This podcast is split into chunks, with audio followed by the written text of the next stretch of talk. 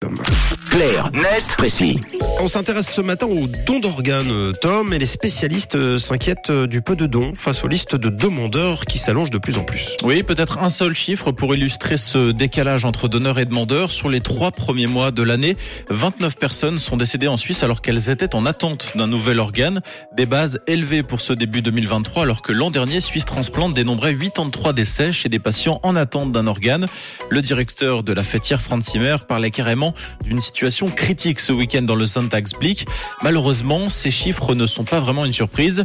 Le nombre de donneurs vivants a tendance à baisser, ce qui n'est pas le cas des personnes en attente d'un nouveau cœur, d'un nouveau rein ou d'un nouveau foie. Suisse Transplant nous apprend par exemple que 1447 patients se trouvaient sur une liste d'attente en ce début d'année. C'est 5 de plus que l'année précédente à la même époque. Et cette pénurie d'organes a plusieurs conséquences. D'abord, elle rallonge les délais d'attente pour les patients. L'an dernier, par exemple, les personnes en attente de transplantation ont dû patienter 325 jours, note. Il se passe donc quasiment une année entre le moment où le patient remplit une demande d'organes et le moment où il le reçoit. Mais dans l'intervalle, poursuit le journal, l'état de santé de ces patients se dégrade rapidement, ce qui peut malheureusement conduire chez certains au décès. Et quels sont les organes les plus sensibles? Alors le dernier rapport ne détaille pas précisément quels sont les organes les plus sujets aux pénuries ou à l'inverse ceux qui sont le plus donnés.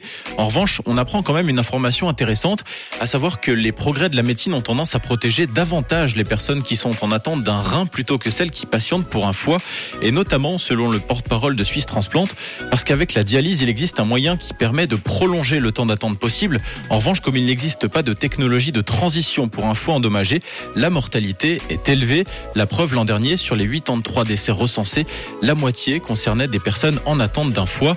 En revanche, les inquiétudes liées au manque de donneurs pourraient s'estomper ces prochaines années, en particulier pour les transplantations cardiaques.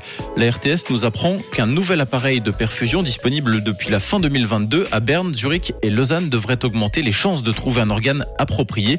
Il pourrait permettre une quinzaine de transplantations cardiaques supplémentaires par année. Et puis il y a le principe du consentement présumé. Bien sûr, le principe du consentement présumé accepté, je le rappelle, par le peuple en mai 2022, qui veut que toute personne soit désormais considérée comme donneuse, sauf si elle émet explicitement le souhait contraire de son vivant. La règle a simplement été inversée.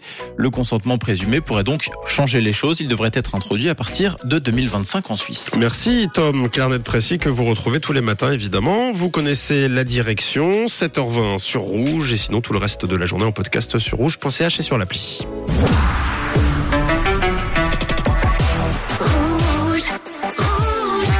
Une couleur, une radio.